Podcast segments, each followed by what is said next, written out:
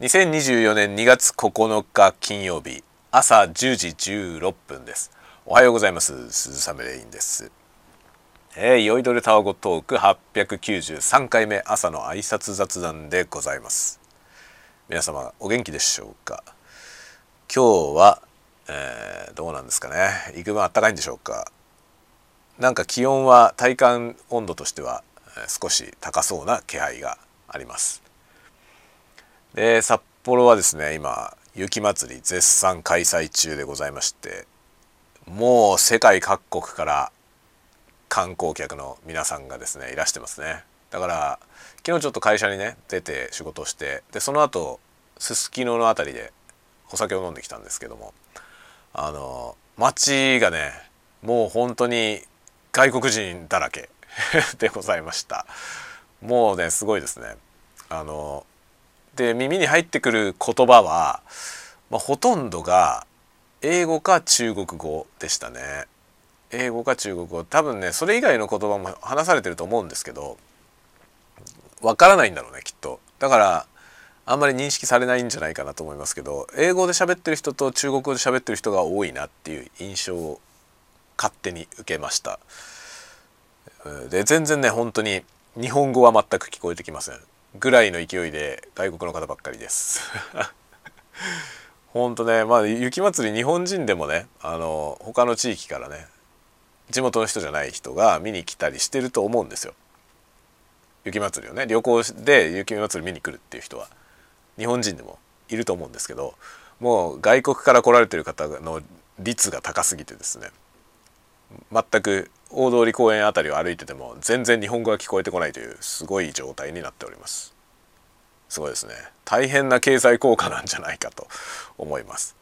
で僕はですねちょっとね雪まつりゆっくり見に行く時間がどうやらなさそうです。先週の日曜日にね日曜日から始まって今度の日曜日までなんですけど日曜日にね行こうと思ったんですけどね僕は夕方から夜にかけて行こうと思ったんですよ。あのライティングされて綺麗なんだよね。で雪まつりはこう昼間でもねもちろん青空にこう雪像雪像が映えるからいいんだけど暗くなってからの方がはるかにいいんですよね。あのプロジェクションマッピングのやつとかもやってるからね。その夕方以降に行く方がいいんですよ。でこの時期札幌は割と日が落ちるの早いのであのまあ一番早い時よりはちょっと伸びてきてるんですけどね。ちょっと日が伸びてきたねっていう感じではあるんですけどそれでも関東に住んでた僕からするともうこの時間でこんな暗いのっていうぐらい暗いんですよ。夕方5時とか言ったら真っ暗なんでね。なので、まあ、4時ぐらいから見に行って、まあ、次第に暗くなってきてっていう感じで見るのが一番おすすめです。でね先週そのくらいの時間に行こうとしたらもうめっちゃ雪降っててちょっと雪が降りすぎだねっつって やめたんだよね。で来週でいっかって言ってたんですけどどうも今週の日曜日に行けなくなりそうな気配です。というのがね、まあ、今夜かもしかしたら明日？明日がね、まあ、下手すると今夜からかもしれないけどあの旭川にね行こうかって話が今出てまして。まあ、旭川うちの奥さんの実家があるんだよね。で子供たちもねおじいちゃんおばあちゃん家遊びに行くの楽しみだしまあその車でね旭川まで行くっていうのがそもそもそもそのドライブが楽しいじゃない？っていうので旭川行こうかって話が出てしまっているんですよ。その3連休だから。この週末がね3連休なんで行こうかって話になっていてまあそれ行くとなるとですね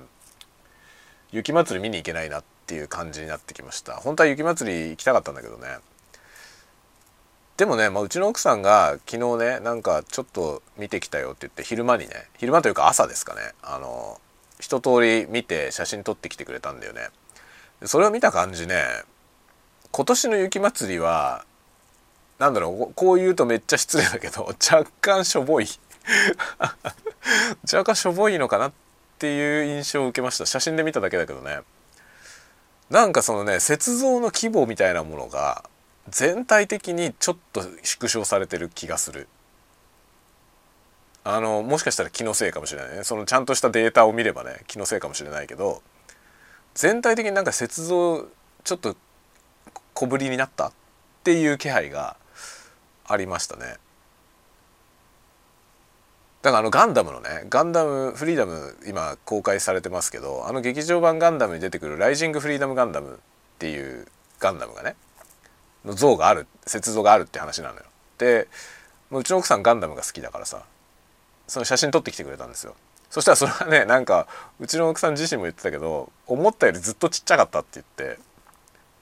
でこれこれっぱかしの感じっていう感じでねそのすごく失望感があったみたいで。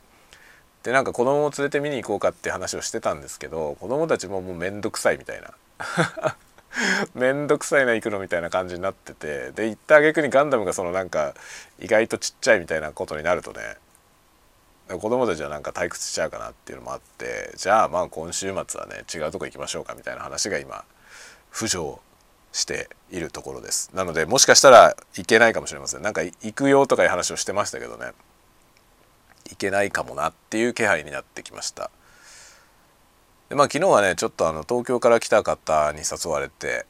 お酒飲みに行って。で、まあ、仕事の話仕事の話というか仕事に付随した雑談をしてですね、まあ、ほとんど雑談でしたね。全般雑談をしてきました。まあ結構楽しかったですね。だ僕のなんか経歴みたいなことを改めてなんかね何かとそういう話になったんだよね。でそういう話をしてたら「すごいロックですね」って 言われました。僕の経歴がロックすぎるって。あまりにもロックな経歴ですねで昨日はあの服装がねあの服はファンキーですねって。生き様はロックで服はファンキーですねって言われましたね。まあファンキーなロックっていうのはミクスチャーロックという ジャンルがありますね。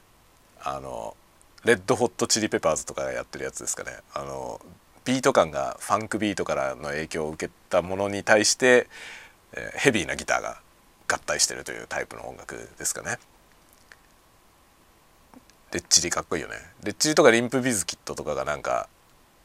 ミクスチャーロックと言われていた気がしますけども。あの辺は僕はよく分かりません。なんかその境目が。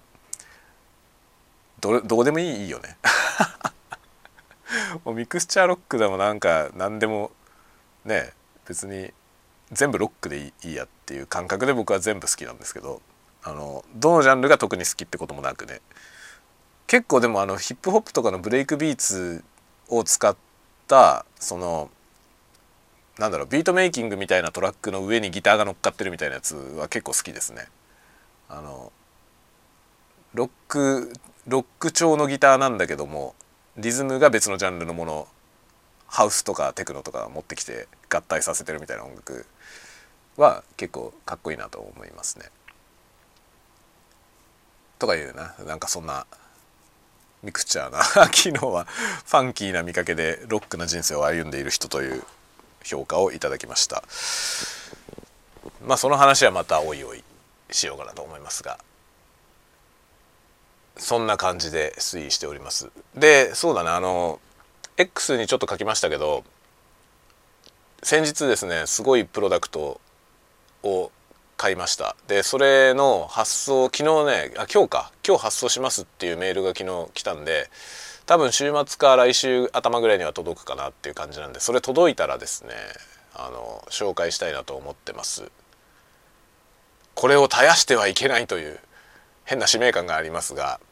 でも僕は何何もできないからねあの職人技で作られてるプロダクトなんですよ。でそれは何かって話は届いたらしようと思いますがあのもうないんだよね。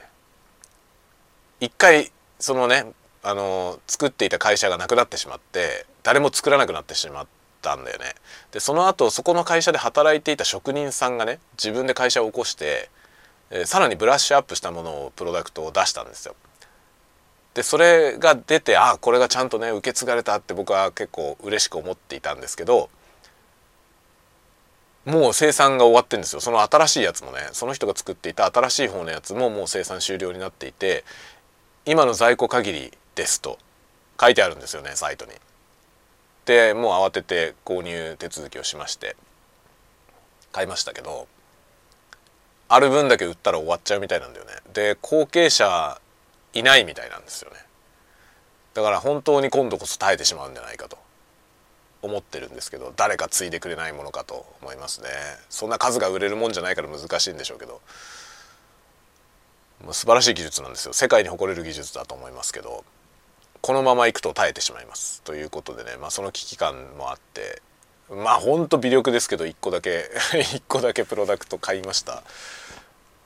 まあかなり割高ではあります。割高なんだけどその価格に見合うだけの質を持っていると思ってるので買いました。これはね届いたら動画にもするつもりです。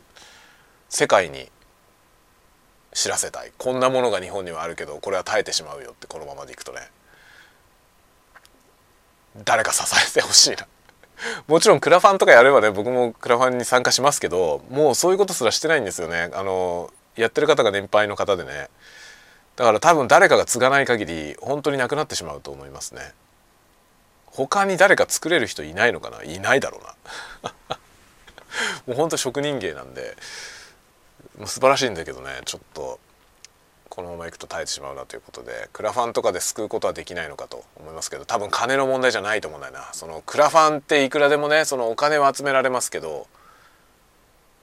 技術を継承する人間を作ることはできないよね。本当に金ではどうにもならないことってあるんだなと改めて思います本当にいやこういうね伝統芸能なみたいなものっていうのは俗人性が非常に高いのでその意識的に継承していかないとやっぱり耐えてしまいますよね。うん、っていうことをね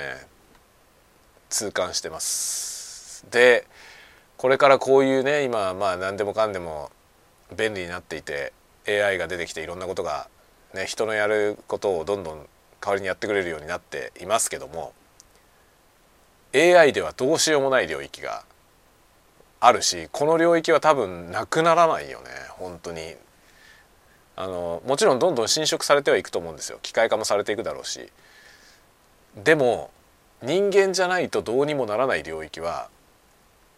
必ずどっかに残っていくと思いますね。